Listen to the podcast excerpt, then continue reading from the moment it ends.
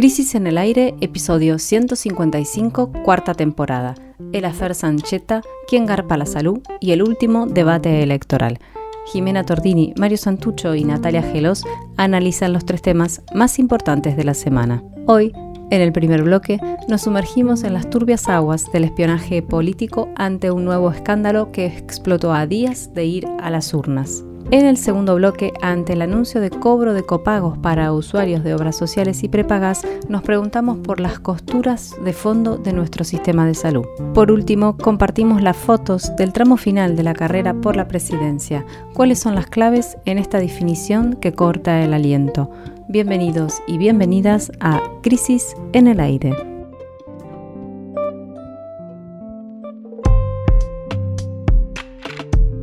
Un nuevo escándalo de espionaje político en pleno cierre de la campaña electoral es la noticia más importante de la semana que termina. Otra vez, el mundo de los servicios de inteligencia emerge con toda su truculencia justo cuando el soberano tiene que decidir. Las turbias disputas de poder que habitualmente transcurren lejos de la vista de la ciudadanía aparecen de golpe en el centro de la escena. Lo importante no es tanto la novela de suspenso que por estos días se lee en los diarios, sino una pregunta que la urgencia de los votos quizás nos impida plantearnos. ¿Cuánto tienen que ver estos métodos reñidos con toda ética con el fracaso de la democracia? Bueno, vamos a, reconstruir un poquito lo que sucedió.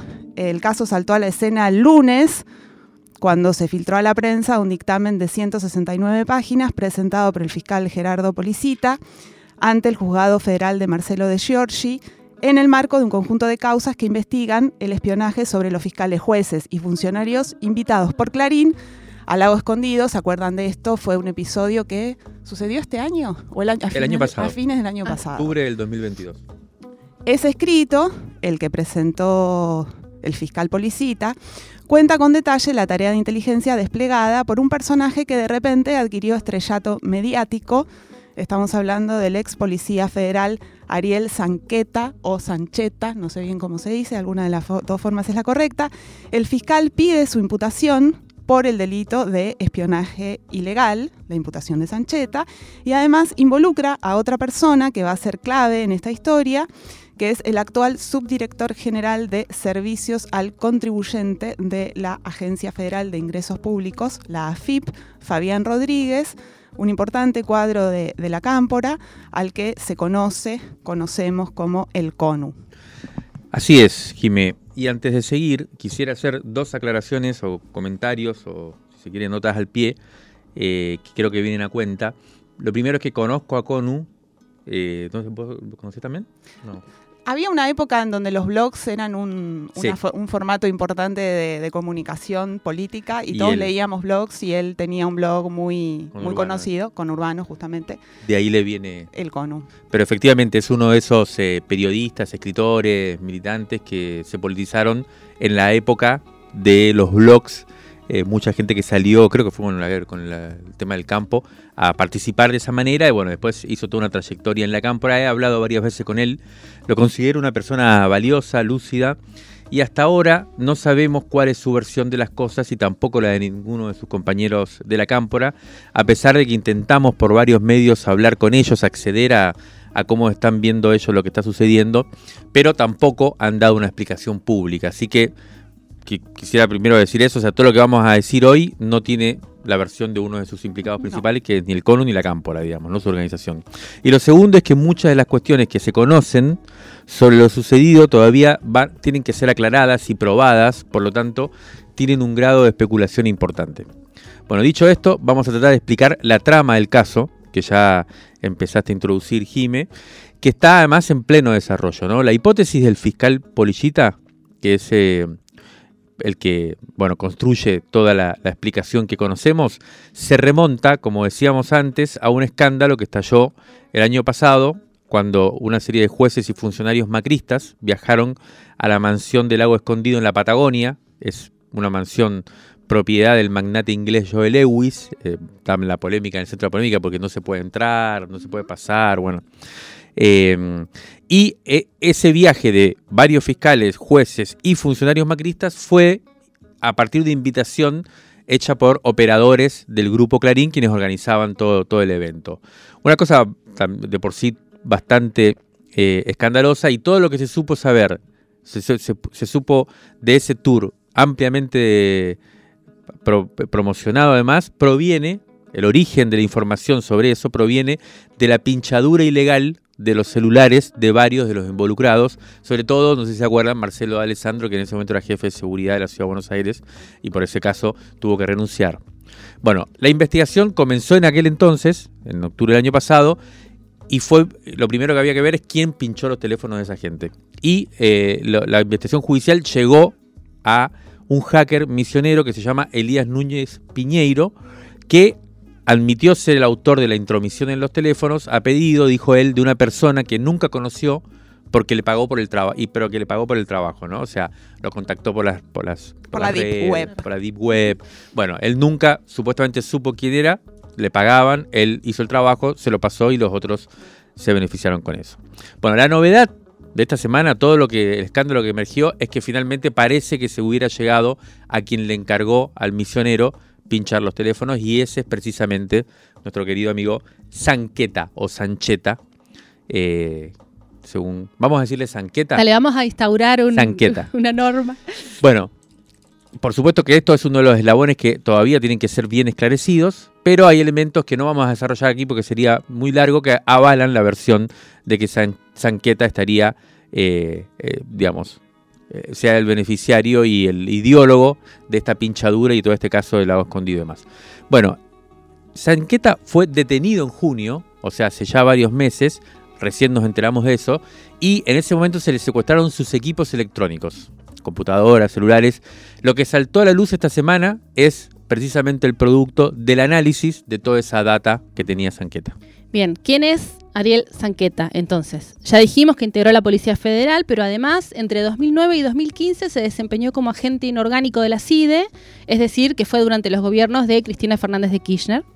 Hay que recordar que durante esos años en la Secretaría de Inteligencia se desató un fuerte enfrentamiento entre el más célebre de los espías durante, ese, este siglo, ¿no? que es Antonio Estiuso, más conocido como Jaime, era el enfrentamiento entre él y un sector que respondía a la entonces presidenta, cuyos principales exponentes eran Fernando Pocino y el jefe de inteligencia del ejército por ese entonces, César Milani. En un CV encontrado en su computadora, Sanqueta cuenta que el grupo con el que trabajó durante sus años estaba integrado por otros tres espías que respondían precisamente a Pocino y a Milani, Mencionemos solamente al pasar que entre los conflictos que surgieron de esta interna explosiva estuvo la muerte del fiscal Nisman, que fue en enero de 2015. Bueno, ese mismo año Mauricio Macri gana la presidencia, Sanqueta abandona su trabajo como inorgánico en la CIDE, pero, esto es lo que argumenta el fiscal, se convierte en un microemprendedor del espionaje, o sea, hace inteligencia desde el sector privado, ahora por su cuenta. Del análisis de los dispositivos que le fueron secuestrados a Sanqueta, lo que se desprende es que reunió grandes volúmenes de información, que construyó informes sobre miles de personas usando distintos procedimientos ilegales con la cortada de que era periodista. Algunos de los espiados, por ejemplo, Alberto Fernández, Sergio Massa, Javier Milei, Patricia Bullrich, Horacio Rodríguez Larreta, Juan Manuel Urtubey, Axel Kisilov, Juan Grabois y hasta el jefe de la custodia de, Cristina Fernández de Kirchner, que al parecer pidió información un día antes del atentado, el pasado primero de septiembre, así que bueno, es variadito la, gama de, espiados y también con aristas muy preocupantes. Bueno, es en esta lista de, que incluye a muchos, eh, el objetivo, le dicen ¿no? en la jerga de, los eh, servicios y de la venta de información, que más llamó la atención, porque es el, que aparece ahora en primer plano, es Victoria Tolosa Paz, la ministra de Desarrollo Social, alineada con Alberto Fernández. Y este caso es el que se destaca porque justamente el informe sobre ella fue pedido por Fabián Rodríguez, el CONU, según aparece en un intercambio de mensajes de Telegram. Este es el pasaje más llamativo de todo el caso. Resulta que en octubre de 2022 el funcionario camporista contactó a Sanqueta para pedirle información sobre Tolosa Paz. Y Sanqueta cumple porque le manda un dossier muy detallado con mucha información. Y además publica en su portal, que se llama Enclave, una nota que tiene este título. ¿Estará para los más humildes? ¿Cómo es el club de campo y la mansión alucinante donde vive Tolosa Paz? Donde vuelca parte de la data en una típica de estas operaciones bastante berretas, ¿no? Y, parte de esto del fuego amigo también, ¿no? De cómo las internas del gobierno se iban manifestando en los medios y demás. Ahí hay una cuestión eh, por ahí para aclarar rápidamente, se nos va haciendo cada vez más grande este bloque, pero bueno, nos parecía importante mencionarlo. La prueba, una de las pruebas que aparecen en, el dictamen de, de, Policita es una foto a una conversación de Telegram que tiene activada la autodestrucción. Ese es el registro de la conversación entre Fabián Rodríguez y Sanqueta, algo que como prueba hay que verla, ¿no? Si eso es eh, efectivamente una prueba válida, ¿no? Porque en la medida en que los mensajes, si existieron, se destruyeron, bueno, ahí va a estar la discusión sobre si esa foto sí. y además Sanqueta, llamativamente, Sanqueta le saca una foto a su teléfono en la conversación con Fabián Rodríguez, lo cual todo parece indicar que es algo, un registro que él hizo después para extorsionarlo o para algo que tuviera que ver precisamente con lo que está pasando ahora. Exacto. Por otro lado, Policita argumenta que el funcionario supuestamente, que Fabián Rodríguez, le pagaba a Sanqueta otorgándole pauta publicitaria oficial. El lunes, el juez federal Marcelo Martínez de Giorgi, que está a cargo de la causa, ordenó el allanamiento de la casa y las oficinas de Fabián Rodríguez en el que se secuestraron varias computadoras y celulares. Este hecho fue leído como una acción de alto montaje político, porque obviamente tiene lugar en plena recta final de la campaña presidencial. Con el correr de los días, Policita fue más allá y el jueves solicitó la detención e imputación de Rodríguez, pero el juez rechazó ambas medidas, aunque le, prohibió a Rodríguez la salida del país. ¿no? Finalmente, ayer viernes, Rodríguez se presentó en el juzgado del juez Marcelo Martínez de Giorgi para entregar su teléfono celular y designó como abogado al estudio del ex juez Gabriel Cavallo, uno de los estudios más influyentes de acá de la ciudad de Buenos Aires. A la salida del CONU dijo que no tenía nada que ver. Bueno, hasta acá más o menos una síntesis de lo más relevante del caso, rápida, como para ponernos en la misma, digamos, para volcar la información relevante sobre el tema. Si les parece, pasemos ahora rápido a las implicancias políticas del caso, eh, de la novela. La primera lectura que salta a la vista es que semejante revelación justo ahora tiene que ver obviamente con el contexto electoral, estamos a una semana, pero también con el juicio político a la Corte Suprema de Justicia que el kirchnerismo impulsa desde el Congreso Nacional.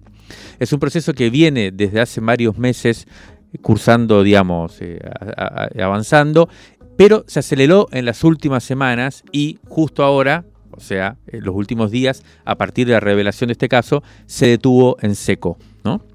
Por eso muchos especulan con que detrás de Polichita, el fiscal, y del juez de Giorgi, están en realidad los cortesanos, ¿no? los ministros de la Corte Suprema, en su pelea eh, permanente contra el, el kirchnerismo. Hay un dato que avala además esta suposición, y es que cuando las principales empresas mediáticas, que son a su vez actores políticos, salieron a amplificar el caso, no pusieron en el centro de las acusaciones a Fabián Rodríguez, al conurbano, que es efectivamente el que está implicado de alguna manera en, la, información, sino a otro personaje y funcionario de la Cámpora, que es el diputado Rodolfo Tailade, especialista en los términos de inteligencia, y que además encabeza el proceso de juicio político. Entonces, todo fue contra él, él después estuvo demostrando que no tiene mucho que ver y parece ser cierto, pero lo pusieron en el blanco de las acusaciones. Entonces, lo que le pedimos es a otro diputado nacional, que forma parte también del kirchnerismo y que conoce bien estos vericuetos de la justicia, del proceso contra la Corte Suprema y también conoce eh, los vericuetos del espionaje, él se llama Eduardo Valdés, que nos cuente su opinión sobre la FER y nos envió el siguiente audio. Siento que el caso Sancheta es, me da la sensación que es un Marcelo D'Alessio sin un Daniel Santoro que lo proteja, sin un periodista top de Clarín que lo proteja, como fue eh, eh, el caso de Alessio. Pero siento que Sancheta hacía las mismas barbaridades de espionaje por encargo, espionaje este, repudiable, todo tipo de espionaje eh, ahora también es cierto que ha sido usado por Robles y por los que no querían para tapar el juicio político a la Corte, que está tan avanzado que ellos mismos tuvieron que pedirle la renuncia al director de la obra social, el doctor Tonón, tuvieron que sacar de la Corte al secretario general de la Corte, el doctor Héctor Marchi, por las repercusiones que estaba teniendo el juicio político a la Corte y usar la figura de Rodolfo Tailade este, para eh, incriminarlo con este espionaje ilegal fue realmente una cosa vergonzosa, porque ni figura en el dictamen del fiscal policita ni en la investigación. Así que este, quiero que se vaya a fondo en el caso Sancheta, pero que no se use ese caso para tapar lo que el poder del agua escondido, como denomino yo, este, no quiere que se investigue en este caso el mal desempeño de ministros de la Corte Suprema de Justicia. Bueno, ahora probemos salir por un ratito de esta coyuntura febril, ¿no? de estas disputas entre bandas que se enfrentan cada vez con menos códigos por este control de los resortes del poder y tomemos un poco de perspectiva histórica. Vamos a pensar este caso en una sucesión de escándalos que se van encadenando una seguidilla de golpes, vueltos, mensajes mafiosos que van alejándose de cualquier perspectiva de un funcionamiento institucional mínimamente democrático. Y en esa dirección, entonces, buscando un, poco mirarlo desde ese lado, le pedimos a Paula Lichbatsky, que es directora ejecutiva del Centro de Estudios Legales y Sociales, del CELS, que nos comparta su opinión sobre el significado de este evento.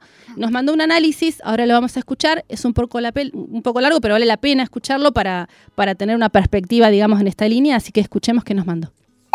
Este es un nuevo escándalo que nos permite ver eh, confirmar un poco lo que ya sabemos, ¿no? quienes venimos siguiendo estos temas, cómo funciona esa comunidad informativa, esa red de relaciones, esa trama eh, de distintos personajes eh, que trabajan en la superficie y por abajo, produciendo, buscando información, produciendo información de inteligencia para alimentar al sistema político o al, o al mundo empresarial, bueno, que hace como funcionar eh, el, mundo, el mundo de la política y sus múltiples relaciones. Este caso creo que es en algún sentido parecido a lo que conocimos cuando se descubrió lo de D'Alessio, eh, parecido a lo que se conocía, a lo que descubrimos cuando se conoció lo del agua escondido. Hay otras cuestiones después para hablar sobre esto que son las derivaciones institucionales que, que, uno puede, o, las preguntas políticas institucionales que se pueden hacer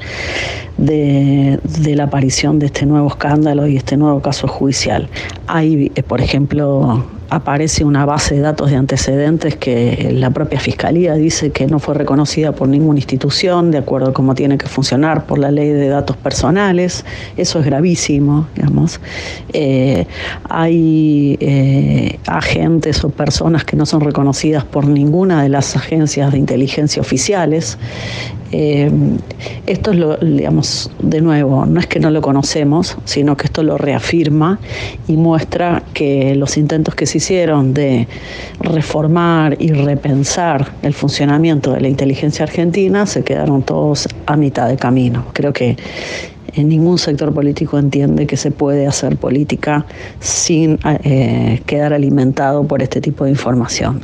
Entonces hay una zona de oscuridad que no eh, aparece registrada en ningún lado y que obviamente la instancia de control del Congreso eh, no, no, no tiene ni siquiera los objetivos de eh, hacer seguimiento de investigación sobre eso y de cambiar esas reglas. Y la otra, el otro punto para la conversación también es qué pasa con el Poder Judicial cuando hace estas investigaciones, ¿no? Ya venimos conociendo un montón de investigaciones sobre estos casos, estos escándalos, y la verdad es que de ahí tampoco deriva demasiado, son causas muy dificultosas. Em, que entran en vericuetos formales y de disputas en donde no parece ser la salida de la investigación judicial eh, una, una, vía para la apertura de información y para trabajar, por lo menos en, que este tipo de prácticas de entramado de relaciones y de mercado de la información eh, tenga tenga menor capacidad de expandirse, ¿no? Como, como todo mercado. Me parece que es al revés. Muchas veces las causas judiciales han usado ese mercado de información o han sido proveedores para el mercado de información. Creo que ahí también está la pregunta sobre qué va a pasar con esta causa, como por ejemplo la que está sucediendo ahora, la de D'Alessio, que está en juicio, pero que llegó totalmente recortada, o la de Lara San Juan, en donde la disputa eh, para que esa causa avance es eh, impresionante. Estamos escuchando a Paula Litvachki, bueno, inscribir el, caso este, el último escándalo, en, una trama mucho más grande, en donde hay muchos actores del poder, no solo eh, la política, digamos, sino también el poder judicial y, muchas capas, ¿no? Que, van, que van apareciendo de una trama de, de la inteligencia estatal en la Argentina que cada vez está más claro que no cumple sus funciones legítimas para lo que tiene que servir un sistema de inteligencia, sino que se ha degradado en un vil espionaje al servicio de la peor política, ¿no? como suele decirse, las cloacas del, del, sistema político. Como en tantos otros temas, el gobierno del Frente de Todos concluye con una deuda enorme en esta materia. Recordemos muy brevemente que luego de las infames manipulaciones de la gestión macrista, del sistema de inteligencia entre 2015 y 2019, el actual presidente Alberto Fernández impulsó como una de sus principales banderas la intervención del actual de la mm, Agencia Federal de Inteligencia, ¿no? En el momento incluso de, asumir en su primer discurso ante el Congreso, era un tema muy importante. Por un lado, es posible que dentro de la AFI se hayan desarmado prácticas ilegítimas que caracterizaban a esa institución, pero aparentemente lo que estamos viendo es que lo que se logró es que el espionaje se privatizó, ¿no? Las prácticas siguen existiendo en una zona mucho más oscura que dentro de las instituciones, con todas sus mañas de, de siempre.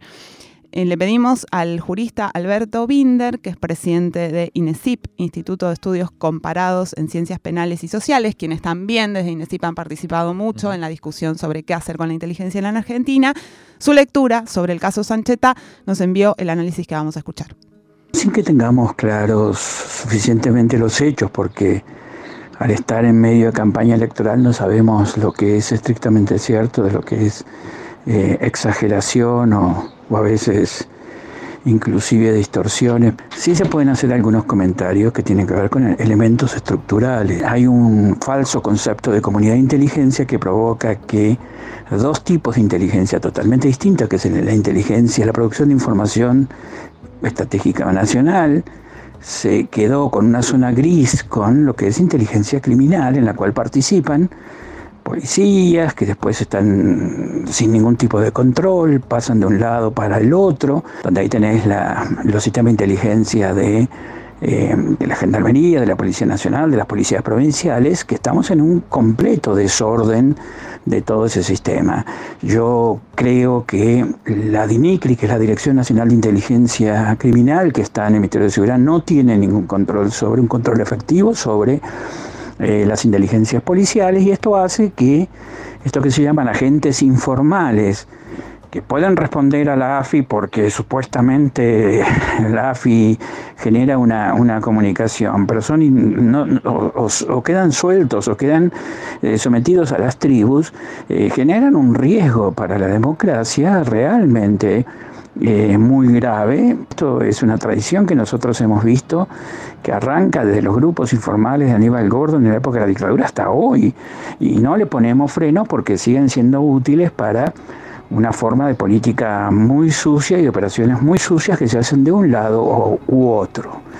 Eh, acá, además de esto, hay un fracaso de lo que es las actividades y la dirección de contrainteligencia. La dirección, todas las, todas, todas las actividades de inteligencia que son ilegales, que no se hacen en el marco de institucionales, tienen que estar vigiladas y contrarrestadas por la división de, por las actividades y la división de contrainteligencia.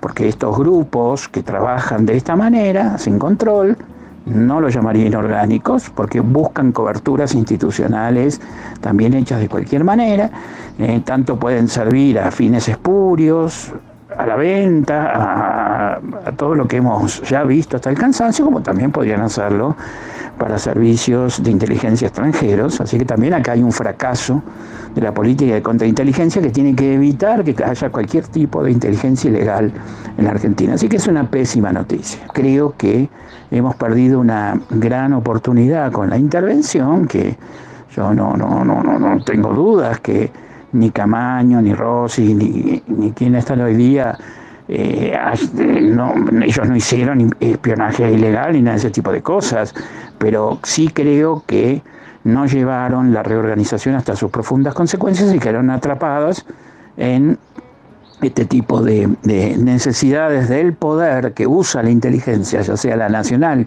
hoy día eso está más limitado, pero se, se trasladaron los problemas a la inteligencia criminal y ya nos hemos olvidado del proyecto X, ya nos hemos olvidado de muchos de los graves problemas que tuvimos y tenemos con la inteligencia criminal, que, insisto, no tienen ningún marco, ningún control, ni sabemos qué es lo que hacen. Bien, los escuchábamos a Paulo Litvashki y Alberto Binder, dos especialistas en el tema, desplegar, digamos, todas las, las implicancias y consecuencias del caso, que en los próximos días seguiremos conociendo eh, según en, sus detalles y conexiones y seguramente se aclararán muchas cuestiones, aunque obviamente el desenlace electoral que tendremos esta semana que, empieza va a desplazar ahora el tema de la atención pública.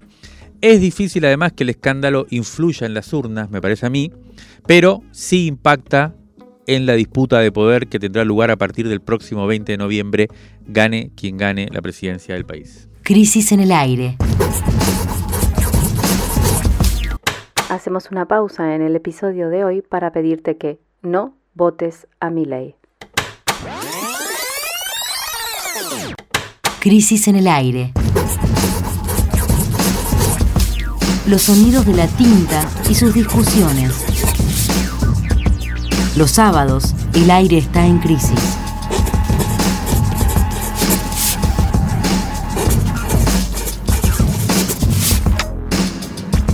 Crisis en el aire.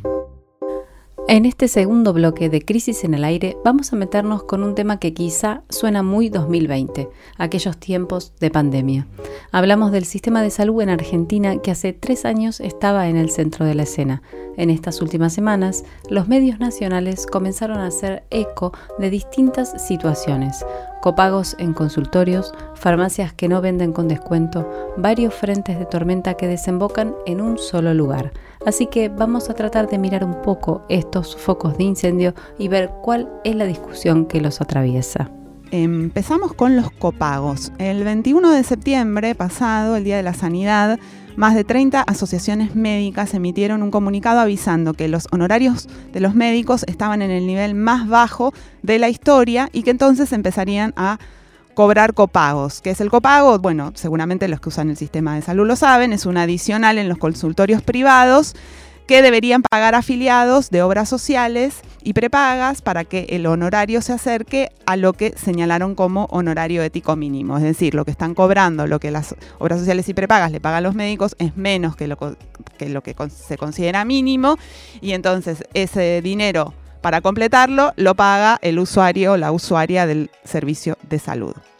Unos 6 mil pesos aproximadamente son estos copagos que si no se, no se alcanza con lo que pagan las obras sociales y prepagas, sería afrontado por los pacientes, las pacientes que son usuarios de las obras sociales y que obviamente transfieren un dinero del que reciben como salario a ese sistema de salud. Al anuncio de esas asociaciones médicas se le sumaron luego bioquímicos y laboratorios a través de la Confederación Unificada Bioquímica de la República Argentina.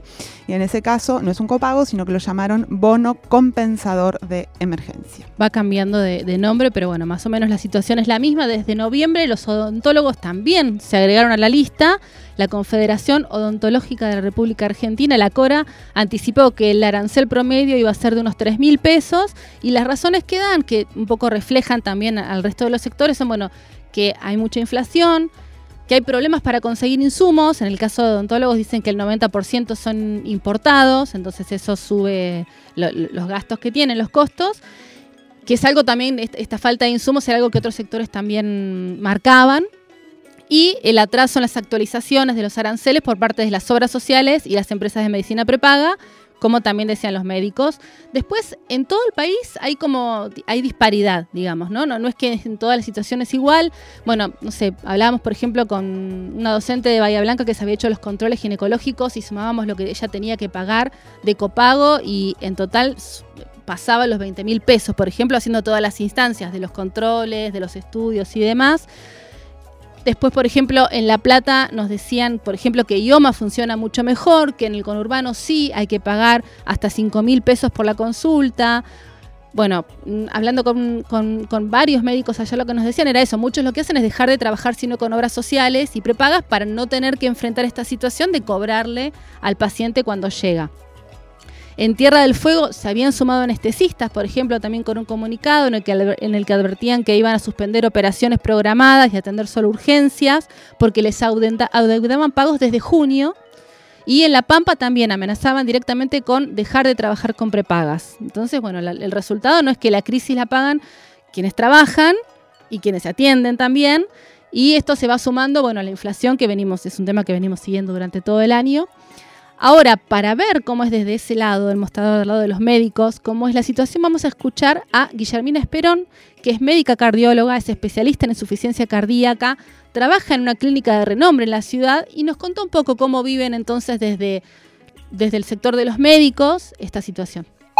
La realidad es que los, médicos eh, en, los distintos sistemas de salud, eh, en los sanatorios privados, eh, al menos en, algunos lugares donde trabajo, sanatorios de renombre de la ciudad, em, tienen, eh, trabajan para las distintas prepagas y bueno, los, los precios de la consulta eh, a, los a los médicos especialistas quedaron muy atrasados con respecto a todo lo que es el costo de la vida cotidiana. Y se plantearon distintas alternativas, como pensándonos como no solamente médicos con vocación, sino también como trabajadores. En los lugares donde yo estoy, en general, eh, se rechaza, eh, los médicos rechazamos eh, el, cobrar con pago porque es una situación muy incómoda para nosotros, me hace un poco de, ruido, me incomoda un poco que, sea algo que, que, la persona contrató un servicio con otro acuerdo, ¿viste? Entonces, eh, cobrarle el copago, lo entiendo como, como a, mis, a mis colegas que lo hagan, digamos, pero mm, no me parece, no me parece que esta es la forma, creo que, hay que ser claro con la gente y explicarle cómo está bien las cosas y llegar a una, a una solución diferente, como que en algún lugar estén cobrando, en otro no, eh, termina poniendo en contra al paciente y al médico cuando lo que hay que trabajar es para mejorar ese vínculo, porque está muy resquebrajado. Después de la pandemia, la, verdad es que los médicos con los pacientes es muy difícil la confianza, ¿viste? Creo que desde ahí, en, mi opinión, ¿eh? desde mi visión, desde ahí está un poco peor eh, el vínculo. Em, estamos todos, creo que como la sociedad, en todos los ámbitos está estresada y está agotada también se ve en el consultorio. Bien, la escuchábamos a Guillermina Esperón, bien interesante, médica cardióloga, contando las vivencias, ¿no? Cómo se vive desde su lugar eh, este, esta especie de crisis del, sistema de salud, que fue escalando y el jueves 8 eh, de noviembre la Defensoría del Pueblo de la Nación comunicó que había pedido informes a la Superintendencia de Servicios de Salud, que había iniciado una investigación de oficio por las denuncias radicadas eh, ahí en su sede por usuarios de medicina prepaga y beneficiarios de obras sociales que ante esta situación empezaron a presentar sus quejas por estar pagando, como decía eh, la doctora Esperón, sin, siendo que el contrato es de otro tipo. ¿no? En esta eh, seguidilla de pronunciamientos y, de explicitación de, las condiciones, también están las prepagas, que por ahora no, no, no se han pronunciado, pero ayer por la tarde conversábamos con alguien eh, que tiene un alto cargo en una de ellas, nos pedía hablar en reserva igual, y nos daba su mirada sobre esta situación que, eh, entre otras cosas, eh, confirmaba que efectivamente los médicos tienen razón en su reclamo, porque cobran a destiempo y la inflación les, come el sueldo, pero decía también que lo del copago no era generalizado, no era algo que estuviera en el 100% de, de las prestaciones. Nos contó también la situación de las prepagas, según su visión desde adentro también es complicada la situación financiera, porque les cuesta correr a la par de la inflación, aunque si uno ve los aumentos que ha ido haciendo durante este año, eh, eh, en diciembre hubo fue el último ¿no? de 11, o sea, va a ser, el último, el último de 11,51% va a subir la prepaga el mes que viene, con lo cual la suba de todo el año va a haber acumulado un 135,7% cuando la inflación se prevé será de 138, o sea, un poquito por abajo, pero bueno, sigue estando por abajo. Hay un elemento que obviamente tiene, tiene que ver la situación con, con, la inflación, pero al mismo tiempo empieza a aparecer otro rasgo, o nos comentaban otro rasgo de la situación que parece que tener que ver con, un, con una cuestión más estructural aún todavía, que es que lo que está sucediendo es que no crece la cartera de clientes, digamos, o la cartera de pacientes, podríamos decir, sino que al contrario va cayendo. En el último tiempo cayó un 15% menos. Esta falta de crecimiento es atribuida a la falta de nuevos trabajos formales, es decir, mm. el, el, sistema eh, de salud del que estamos hablando tiene que ver con las personas que tienen un trabajo formal, tienen aportes y demás. En la medida en que eso va cayendo, bueno, el financiamiento del sistema también empieza a estar eh, controvertido o en crisis. Y por otro lado, también nos decían ayer desde las empresas prepagas que el 30% del presupuesto se va en remedios, ¿no? Y que la industria farmacéutica es la única que sí le está ganando la inflación. Entonces ahí empieza a aparecer otro actor, que ya no son los médicos que atienden, sino em, el sistema farmacéutico. En esa línea hubo otra noticia esta semana que tuvo que ver con algo que pasó en la provincia de Buenos Aires, donde el Estado intervino rápidamente, las, las, farmacias habían interrumpido la venta de medicamentos con descuento a las obras sociales, decían que era porque recibían pagos a los dos meses o a, los 90 días y que entonces perdí, que estaban perdiendo las, las, farmacias. El ministro de Salud bonaerense, Nicolás Creplac, actuó rápido. El gobierno de la provincia de Buenos Aires y el Colegio de Farmacéuticos acordaron que el Estado bonaerense, a través de IOMA, se haga cargo del pago por adelantado de la facturación del mes de septiembre para resolver el problema de los límites a la venta de medicamentos para los afiliados de prepagas y obras sociales. Y en ese acto, en esta intervención estatal que solucionó el problema, CREPLAC apuntó precisamente a los laboratorios y a las droguerías, que dice que son los que más recursos tienen. Y ahí apareció la discusión sobre regular el acceso a los medicamentos. Le pedimos a nuestra compañera eh, Susana Echegoyen, que es médica, es docente de la Universidad de Buenos Aires, es especialista en la cuestión de los medicamentos, que nos, nos enviara un análisis sobre todo este episodio y la vamos a escuchar ahora.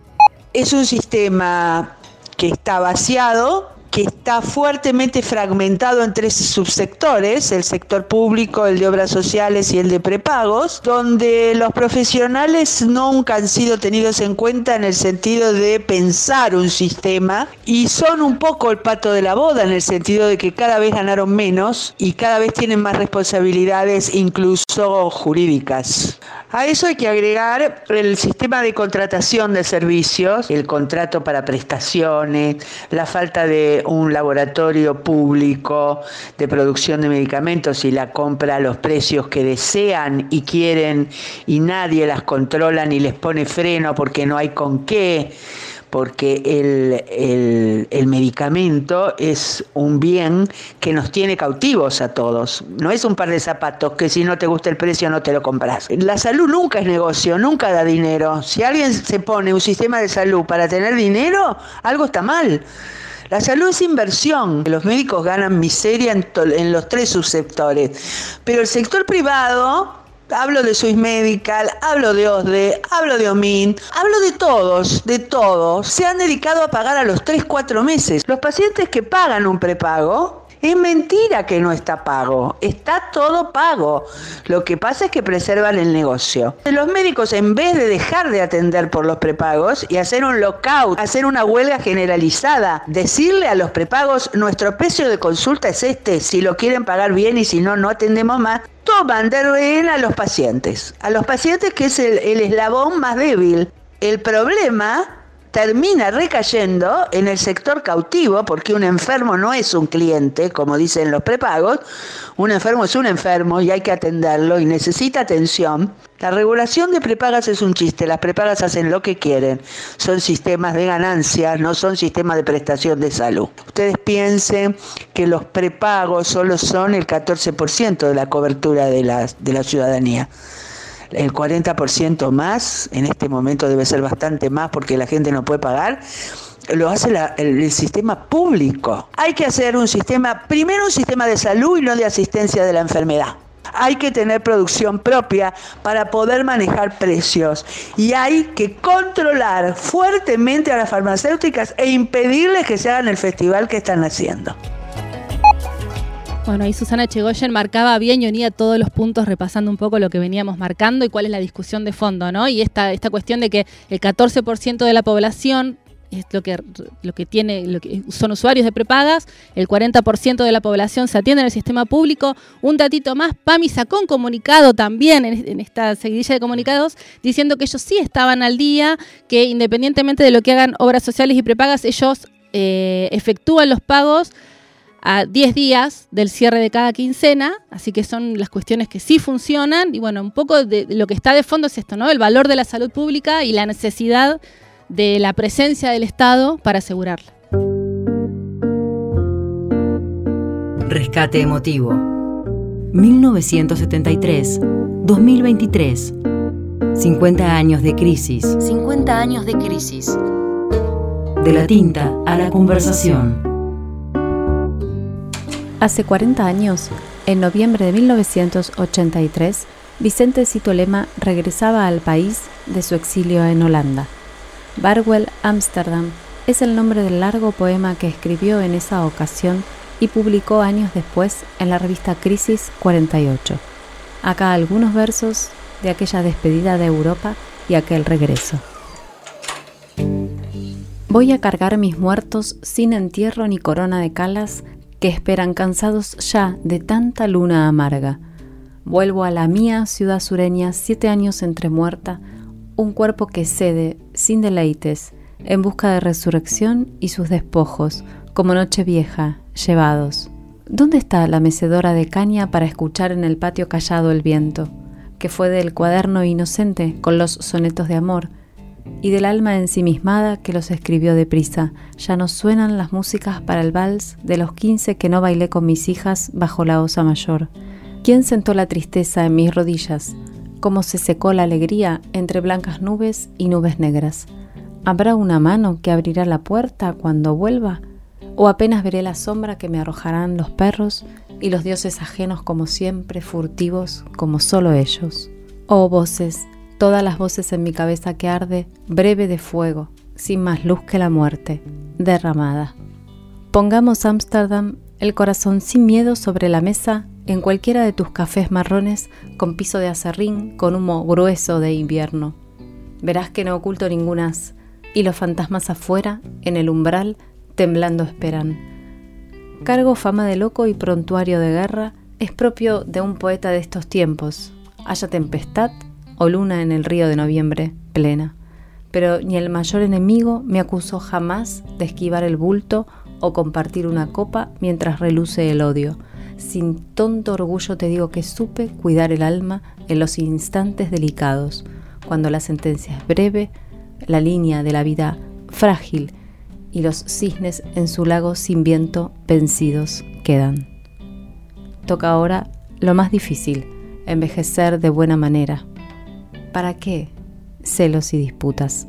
Nos hemos llevado bien, ciudad pequeña.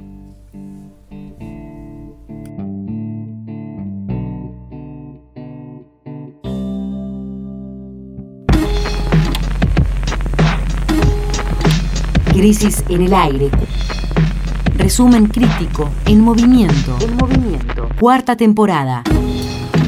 Para tirar del hilo de la coyuntura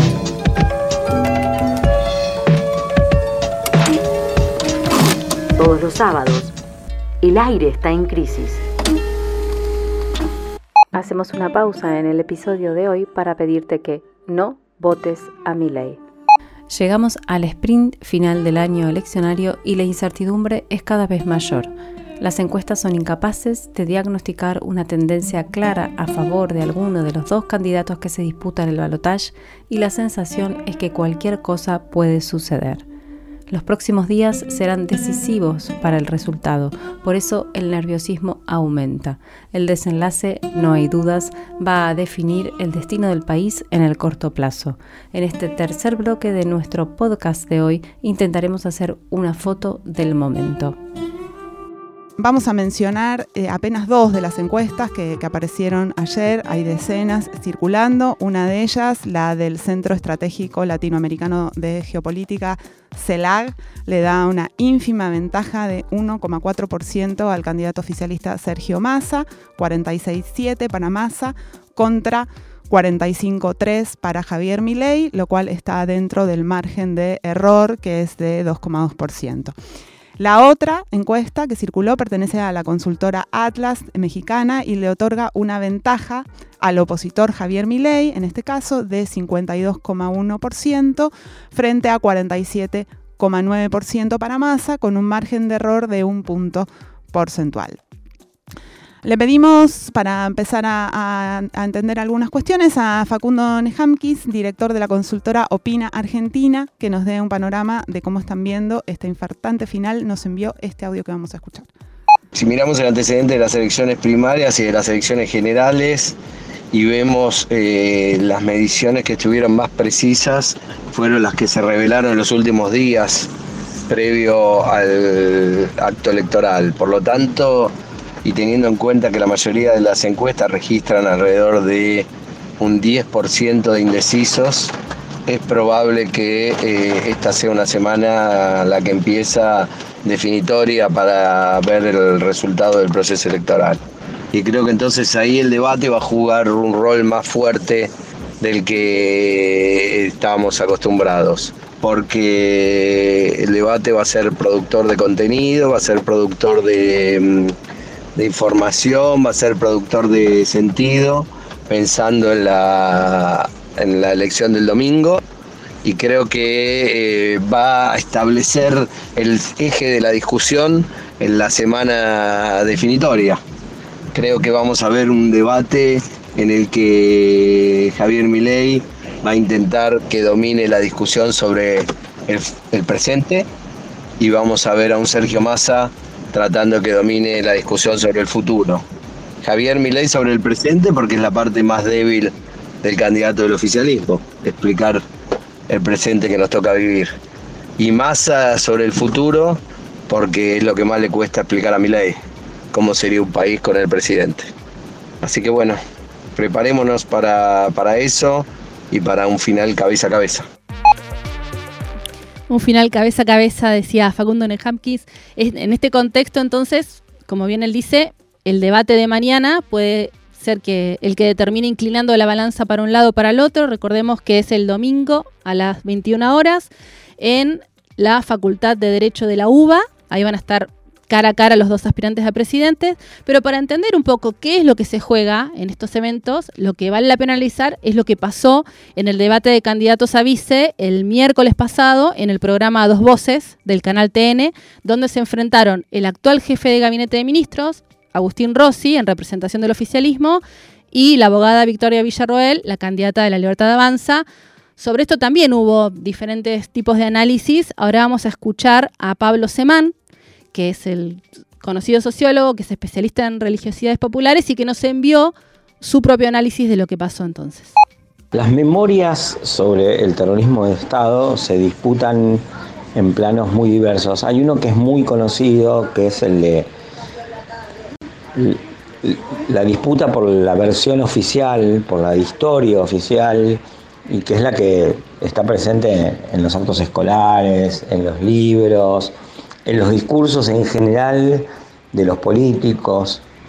Pero hay otra zona del imaginario de una sociedad que está menos tocada, porque está menos registrada en el mapa de los actores políticos, culturales, educativos, que tiene que ver con imaginarios eh, religiosos y morales muy profundos, y que yo creo que eso es lo que eh, finalmente conmovió el debate entre Rossi y Villarruel, y no tanto por lo que hizo Rossi, que era lo perfectamente esperable, pero eh, Villarruel, y sobre todo, más con su performance que con su argumento, aunque también con su argumento, al desempeñar el papel de una persona mala, eh, ambiciosa, violenta, eh, irrespetuosa, finalmente terminó connotando como mala a la causa que defendía, además de, eh, insisto, desempeñar una actuación que la, pone en contacto con lo que en el imaginario serían las propiedades o las fuerzas del mal. Así que eh, yo creo que hay que estar muy atento a esas zonas del imaginario para poder interpretar los hechos, sobre todo cuando es algo que es tan masivo, porque de última uno tiene que ver que la, la elección despierta un interés masivo en donde las personas portadoras de esos imaginarios más a flor de piel se conectan con la política.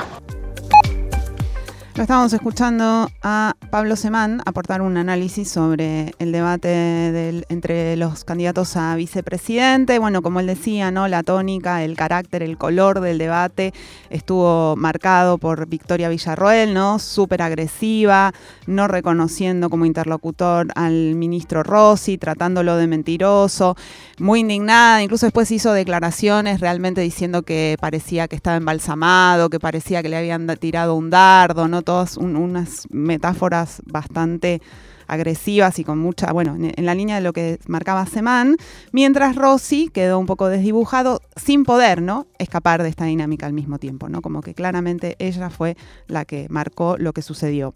Vamos a escuchar ahora otra interpretación, la de Natalie Incaminato, doctora en letras, conocida en las redes sociales como la Inca, a quien le pedimos también una lectura sobre el debate.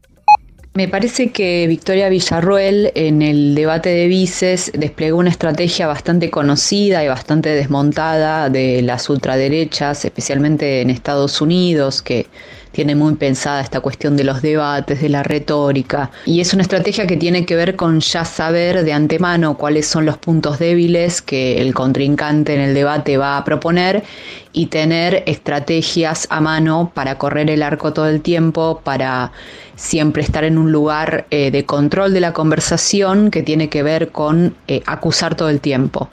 Eh, Villarruel y los libertarios en general saben que tienen a su favor una situación de mucho enojo, de mucho descontento y de mucho deseo de cambio y llevó siempre cualquier tipo de, respuesta que podía ponerle en un lugar tambaleante por su desconocimiento, lo llevó a ese lugar. Eh, de alguna manera lo que le respondía a Rossi podía subtitularse con a los datos, a los sentimientos no le importan tus datos. Eh, y ante esa estrategia, que es, eh, reitero, de mover el arco, de llevar la, discusión hacia el lugar en el que ellos están más cómodos, de hacer que el contrincante se tenga que defender, que tenga que aceptar algunas premisas de base en el medio de esa acusación constante. Eh, me parece que ante eso eh, los políticos se suelen apegar a una lógica más racional, a un deseo de juego justo o de juego limpio, que es básicamente lo que hizo Rossi. Eh, y creo que no se termina de entender que son otras dinámicas y que este tipo de propuestas políticas no les interesa la racionalidad entonces me parece que eh, los políticos eh, tradicionales que tienen una confianza en el logos y en la argumentación en el debate tienen que empezar a entender que no se trata de eso, tienen que tratar de, pensar bien cuáles son las estrategias, que por otro lado no es muy difícil porque son estrategias estudiadas y repetidas en otros lados eh, hace tiempo y tienen que empezar a responder a esas estrategias de ofensa constante de una manera más inteligente para no seguir solicitando un diálogo o una llegada a un acuerdo y una suerte de eso, cortesía lingüística o, juego limpio, cuando claramente no va a haber eso y cuando eh, es claro que Villarroel lo que hizo fue preparar desde antes su posición y preparar desde antes su estrategia sin importar lo que dijese Rossi o utilizando todo lo que decía Rossi para ir al mismo lugar que era la descalificación constante de las refutaciones y llevar la discusión al terreno eh, al, que, al que a ella le parecía más conveniente. Bueno, la escuchábamos a Natalí Incaminato la Inca eh, contarnos un poco las estrategias, ¿no? Estas estrategias que, están por detrás de los debates y que mañana vamos a ver eh, en, el debate que se va a hacer ahí en la Facultad de Derecho, ¿no? Entre los candidatos a presidente. Todo parece indicar que la disputa está tan pareja que cualquier error de último momento puede definir el pleito. Eso es lo que lo que va a circular en estos últimos días.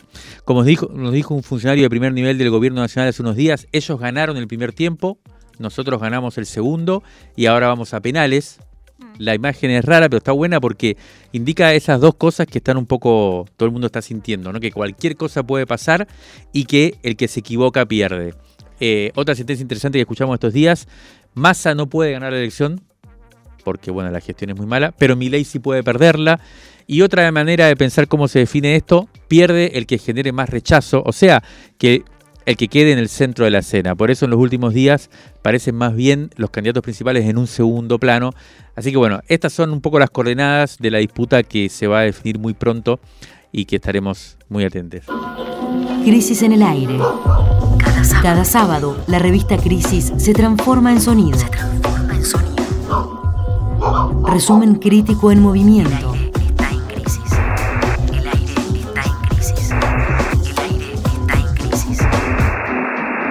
Crisis en el aire.